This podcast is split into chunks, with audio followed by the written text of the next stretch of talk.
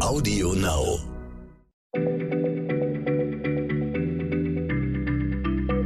Schneller Schlau, der kurze Wissenspodcast von PM.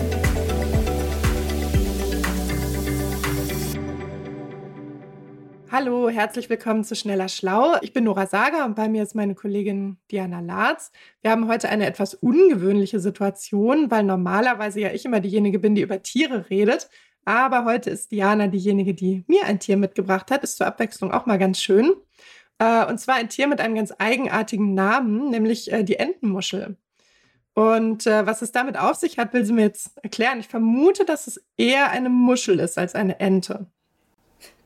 Ja, Nora, ist richtig. Ich dachte, wenn ich schon mal ein Tier äh, treffe, dann möchte ich dir das auch äh, vorstellen. Und bei den Entenmuscheln ist es so, dass das eigentlich gleich äh, zweifach verkehrt ist, weil mit Enten, wie du schon vermutet hast, haben die Tiere nichts zu tun und äh, mit Muscheln auch nicht. Das sind nämlich eigentlich Krebse. Okay, aber wie sind sie dann zu ihrem Namen gekommen? Ähm, ja, das ist eine Geschichte, die, äh, der Name stammt aus dem, aus dem Mittelalter und da gab es wohl einen Waliser, erzählt man sich, sagt die Legende, äh, der, der wollte mit eigenen Augen gesehen haben, wie aus so einer Entenmuschel eine Nonnengans geschlüpft ist. Also quasi als, als sei so ein Ei wie es jetzt, also die Wandlung von, von der Gans zur Ente, die muss irgendwie bei der, äh, bei der Übersetzung ins Deutsche passiert sein. Auf jeden Fall sagte der also, das sei ein Ei und da sei eine Gans, respektive eine Ente draus geschlüpft. Deshalb also Ente und äh, ja, Muscheln, ähm, glaube ich, weil es auch ein bisschen aussieht wie eine Muschel. Mhm. Klingt ganz spannend. Wir wissen nicht genau, wie verlässlich dieser Waliser Augenzeuge ist und was genau er konsumiert hat. Aber ähm, jetzt bin ich natürlich neugierig geworden und würde gerne wissen, wie ein Krebs aussieht, der als Muschel durchgeht, die aussieht, als ob aus ihr Gänse oder Enten schlüpfen. ja, also die sehen tatsächlich äh, bisschen ähm, ulkig aus, diese Tiere, sag ich mal. Also du musst dir vorstellen, es ist wie eine äh, Krebsschere, allerdings ist die so verwachsen und relativ klein, dass es aussieht wie so eine Art, wie so eine kleine Klaue, wie so eine Dinosaurierklaue oder tatsächlich auch wie so eine kleine Muschel. Mhm. Ähm, und an dieser, an dieser Schere, an diesem, an diesem Kopf quasi, hängt unten so ein, ein röhrenförmiger, dunkler Muskel. So, und mit die, an diesem Muskel, aus diesem Muskel produziert die Entenmuschel so eine Art Biozement, mit dem klebt sie sich an Steinen fest. Also diese, das, das Gebilde hängt an Steinen, der lange Muskel, oben der Kopf Mhm. Ähm, in dem Kopf sind äh, Verdauungstrakt, Geschlechtsorgane und kein Herz. Die Entenmuschel hat oh. kein Herz. Und dann, ja, da hängt die dann und äh, hängt die dann ihr Leben lang von Wellen und Toast im Meer und filtert und stopft Plankton in sich rein. Und die besten Entenmuscheln, sagt man sich, die sind etwa so, damit du es vorstellen kannst, sind etwa so lang und dick wie ein Daumen. Ähm, die gibt's auch. Ich habe auch welche gesehen, die sind dann eher so dünn und länger wie so ein kleiner Finger. Aber die sind nicht so begehrt, weil diese kleinen, dicken, die Daumengroßen, die gelten als Delikatesse. Die sind dann besonders, besonders saftig oder was? Ist, ehrlich gesagt klingt es jetzt beim ersten Zuhören nicht unbedingt nach etwas, was man gerne essen möchte. Ja, das ist auch ehrlich gesagt die äh, hässlichste Delikatesse der Welt, die ich je gesehen habe. ja, naja, vielleicht mh, hm, mal gucken, ob es tatsächlich eine Delikatesse ist. Also ich habe die mal äh, tatsächlich gesehen und auch Leute gesehen, die die geerntet haben, die ähm, leben nämlich hauptsächlich im äh, Atlantik vor der nordspanischen Küste.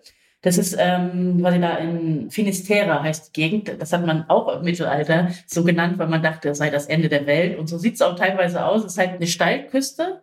Und unten ist das Meer halt, oder die Küste halt sehr felsig. Das heißt, die Felsen wachsen so in das Meer rein. Und die ähm, Fischer oder die Leute, die äh, diese Perseveres heißen die auf Spanisch. Ich spreche eigentlich kein Spanisch. Ich hoffe, ich habe es einigermaßen gut ausgesprochen. Also diese Entenmuscheln. Ich spreche auch kein Spanisch und kann es nicht beurteilen. Okay, also die, die ähm, Enten, die klettern halt auf bei Ebbe auf diese Muscheln, äh, auf diese Felsen, Entschuldigung, sichern sich mit so einem Seil und äh, vollführen da so äh, wirklich Akrobatik, gefährliche Akrobatik. Die ähm, müssen sich halt mhm. mit, äh, mit ihrer ganzen Kraft so in diese Felsen stemmen, um nicht von dieser Brandung umgeworfen zu werden und haben so einen Schaber dabei, etwa so lang wie ein bisschen länger als ein Besenstiel und unten ist hier so ein Spachtel dran, der ist vier Zentimeter breit und damit mhm. lösen sie quasi diesen Biozement von den Steinen und sammeln die Entenmuscheln in so kleines Beutelchen, was sie sich um die Hüfte gebunden haben.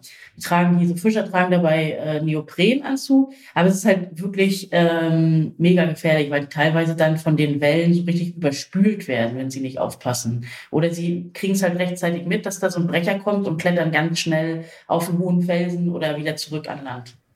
Ja, das klingt ehrlich gesagt, also ich glaube, jeder, der irgendwie mal da in der atlantischen Brandung war, kann sich ungefähr vorstellen, wie riskant das ist. Ja. Ich hoffe, es ist es wert. Ja, es ist, du hast recht, es ist ziemlich gefährlich, weil um sich so äh, zu quasi um festen Halt zu haben, klemmen die sich quasi so manchmal in so Felsspalten rein mit einem Fuß zum Beispiel. Und wenn dann äh, eine richtige Welle kommt und die kann das nicht mitgekriegt, dann, dann kann es halt sein, dass sie sich da, äh, dass sie weggespült werden und das Bein bleibt hängen. Also da gibt es Sehnenrissen, Knochenbrüche äh, sind da an der Tagesordnung. Also das passiert tatsächlich relativ häufig. Es gab früher auch noch häufiger Fälle, wo Leute dann tatsächlich zu Tode gekommen sind. Das ist zum Glück häufig, heute seltener, aber es gibt immer noch alle paar Jahre, dass dann vor allen Dingen Wilderer, die nachts losziehen, ähm, dabei zu Tode kommen. Also es gibt Menschen, die offiziell Endmuscheln ernten dürfen und es gibt Menschen, die Endmuscheln wildern. Genau, das ist ein richtiges Geschäft mit Fangquoten, äh, Tagen, an denen man ähm, ernten darf, äh, bestimmte Mengen. Es gibt auch äh, so richtige Regeln. Äh, natürlich, es gibt für alles Regeln, aber es gibt zum Beispiel auch Regeln, wie breit dieser Spachtel sein darf, mit dem man die Entenmuscheln äh, löst von den Steinen. Also das ist alles reglementiert weil es natürlich auch eine Frage ist, du kannst, wenn, wenn du alle Entenmuscheln erntest, dann hast du im nächsten Jahr keine Entenmuscheln mehr. Früher ja. war das so, dass äh, das galt als arme Leute essen. Da war quasi die ganze Küste voll mit diesen ähm, Entenmuscheln und die, die Leute haben damit ihre Äcker gedüngt quasi, die haben die mhm. darauf ausgebracht. Und heute ist es halt so, dass man wirklich, dass sie wirklich darauf achten müssen, dass sie das nicht überfischen, weil es eben inzwischen als Delikatesse gilt. Und wir waren auch bei so einer äh, Auktion dabei. Also wir haben dann gesehen, wie es mit den Entenmuscheln weitergeht. Und die äh, Fischer bringen dann quasi ihren Fang in so eine Auktionshalle. Da liegen dann die, ähm, liegen die Entenmuscheln alle, alle auf so einem Alutisch oder auf so einem metallenen Tisch. Da stehen Zwischenhändler drumherum und dann geht richtig eine Auktion los. Da gibt so eine Anzeigetafel. Da steht dann, ich glaube, ähm, da fängt es dann an bei einem äh, Kilopreis von 90 Euro.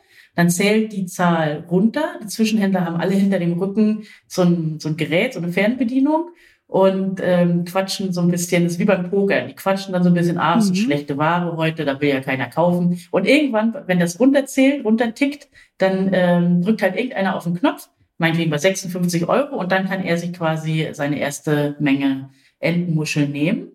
Und die werden dann weiterverkauft nach Madrid, Sevilla, zum Teil auch nach Dubai. Und da gibt's dann in so einem Madrider Restaurant, kosten dann, glaube ich, 100 Gramm Entenmuscheln schon 20 Euro. Also das ist ein ordentliches Geschäft. Vor allen Dingen so zu Festtagen, Ostern, Weihnachten mhm. geht das echt gut mit diesen Entenmuscheln. Okay, also wenn ich das jetzt zusammenfassen müsste, würde ich sagen, früher waren Entenmuscheln was für arme Leute und dann hat der Mensch sie in großen Mengen abgeerntet. Ja. Jetzt sind sie selten und jetzt sind sie ein Essen für reiche Leute. Ja korrekt? Ja. Okay. Und wie schmecken sie? Ja, ich, ich, ich habe sie dann auch probiert. Ich muss sagen, ich bin nicht so die große, äh, ich esse nicht so gerne Sachen, die aus dem Wasser kommen. Also am Fisch traue ich mich nur so mäßig dran und ähm, ja, so Meeresfrüchte und so sind eigentlich gar nicht mein Fall. Aber in dem Fall, wenn ich dann schon mal so mehrere Tage und Wochen mit Leuten verbringe, dann äh, muss ich das natürlich auch mal essen, worum mhm. es die ganze Zeit geht. Und äh, die Zubereitung dieses Essens ist äh, relativ einfach. Also die, ähm, die Spanier, da gibt so eine Art Sprichwort, die sagen dann, also wenn das Wasser kocht, rein mit den Entenmuscheln und wenn es wieder kocht, raus mit den Entenmuscheln. Also das, die liegen dann, mhm. glaube ich, eine Minute, höchstens eine Minute im Wasser. Und dann ist so das einzige Geheimnis, ob man jetzt Leitungswasser nimmt oder ob man 60 Prozent Meereswasser dazu tut beim Kochen und so. Also das ist so die einzige Finesse beim Kochen. Mhm. Und dann isst man nur diesen Muskel, also nicht diesen, diesen Kopf isst man nicht, man isst nur diesen Muskel. Ja, und der schmeckt so ein ähm, bisschen, der schmeckt nach mehr, würde ich sagen. So ein bisschen salzig. Mhm. Knob sind so ein bisschen im Mund, also knirscht so ein bisschen im Mund, dieses Muskelfleisch. Mhm. Und ähm, schmeckt nicht schlecht. Also die Leute sagen halt so, ja, schmeckt so wild und frei, also wie das Meer. Also man kann sich da relativ viel, man kann da relativ viel reininterpretieren auf jeden Fall. Okay. Ja, klingt jetzt, aber werden die noch irgendwie, kommt da eine Soße dran oder isst du die dann einfach pur? Einfach ein Riesenberg Entenmuscheln auf einem Teller. Okay. Ohne Soße. Alles klar. Okay, ehrlich gesagt glaube ich, dass ich äh, die Entenmuschel, glaube ich, würde mich lieber mit der lebenden Entenmuschel beschäftigen als mit der gekochten Mach das. Entenmuschel. Und äh, ich glaube, ich setze sie mal auf, mal auf die Warteliste für meine Tierrubrik in PM, äh, weil sie eigentlich nach einem ziemlich spannenden Geschöpf klingt. Also, dass sie offensichtlich stellt sie ja ziemlich starken Unterwasserzement her und sie hat kein Herz. Das, äh, das klingt ganz gut, klingt ganz interessant. Ich danke dir auf jeden Fall, dass du mir ein, ein spannendes neues Tier mitgebracht hast, das ich tatsächlich noch nicht kannte. Und falls äh, einer von euch, äh, von den Hörerinnen oder Hörern, irgendwie ein ausgefallenes Lieblingstier hat, wo ihr sagt, da sollten wir unbedingt mal drüber sprechen, da gibt es ganz viel Spannendes zu, zu erzählen, dann schickt uns sehr gerne eine Mail an schlau.pmmagazin.de. Genau, und dann sage ich äh, dir, Diana, sage ich danke, euch sage ich danke fürs Zuhören und bis bald. Bis bald. Tschüss. Schneller Schlau, der kurze Wissenspodcast von PM.